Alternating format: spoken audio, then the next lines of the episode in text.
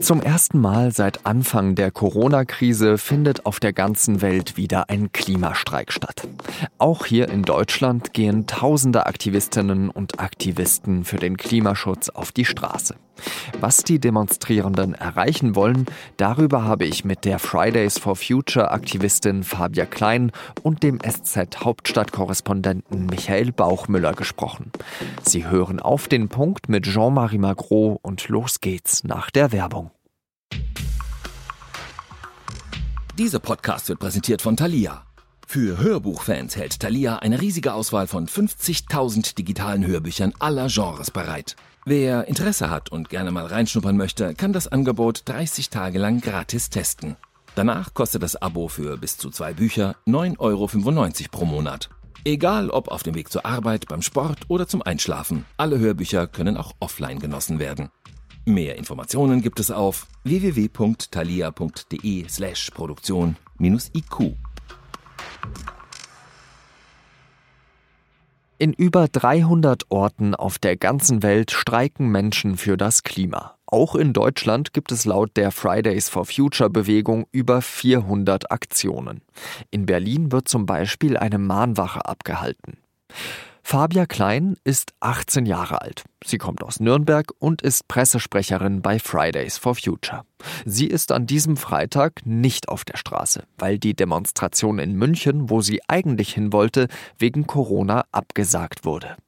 Wir stehen jetzt vor den ähm, Bundestagswahlen nächstes Jahr. Natürlich ähm, sagen die Politiker und Politikerinnen, ja, wir machen schon was für den Klimaschutz und es ist immer so ein kleines Häppchen, was entgegengeschoben wird, aber es ist nicht genug. Es ist nicht genug, um das 1,5 Grad Ziel, was ja kein Ziel an sich ist, das wir einhalten wollen, weil wir es können, sondern dass wir einhalten müssen.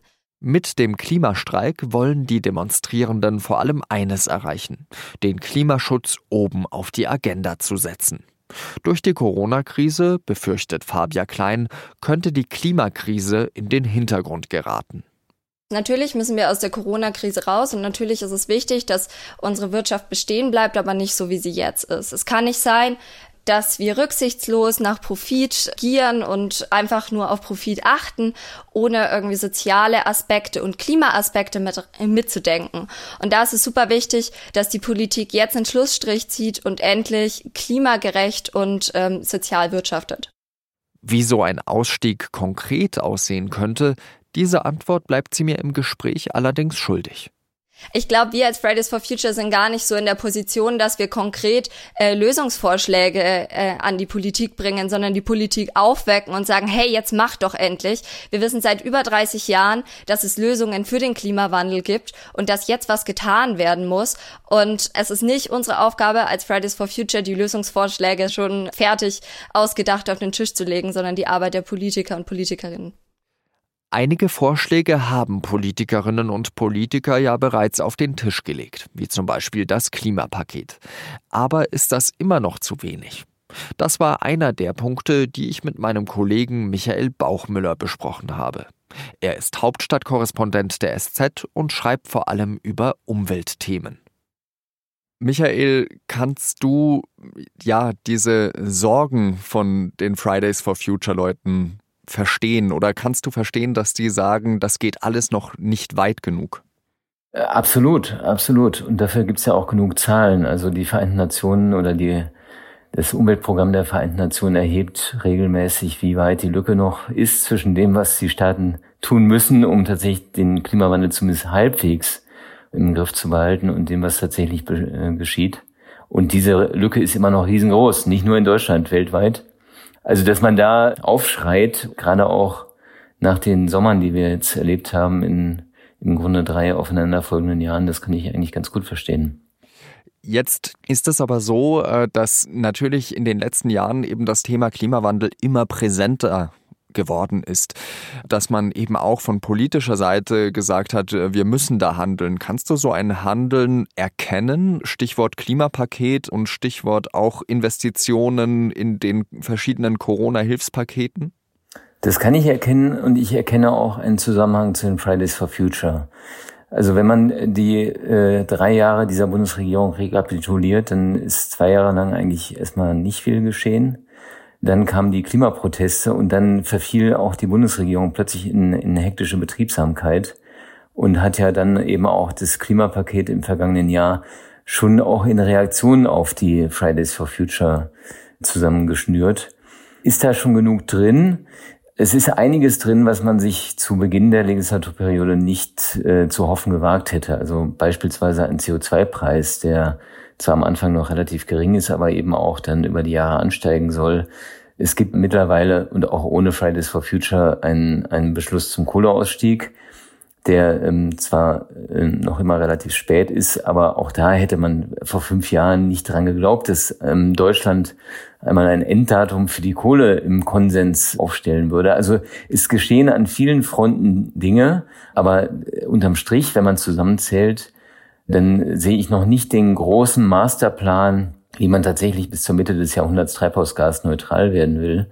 Da braucht sicherlich noch einige Bausteine, aber all das ist natürlich auch Teil einer technologischen Entwicklung, wo wir einige Sachen so langsam absehen, aber noch nicht die ganz sicheren Wege kennen, insbesondere was die Emissionen der Industrie angeht.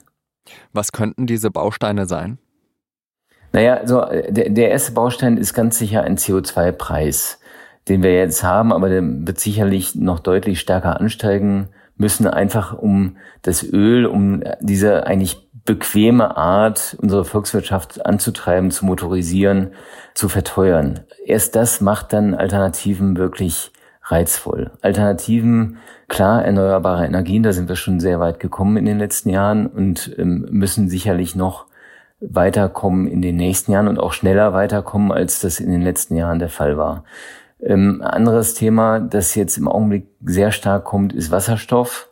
Da steckt auch ein Riesenpotenzial drin, aber das erfordert eben, dass man Industrien tatsächlich auch umrüstet, dass also tatsächlich auch Hochöfen, die bisher äh, mit Koks zum Beispiel betrieben werden, tatsächlich dann auf Wasserstoff umgerüstet werden.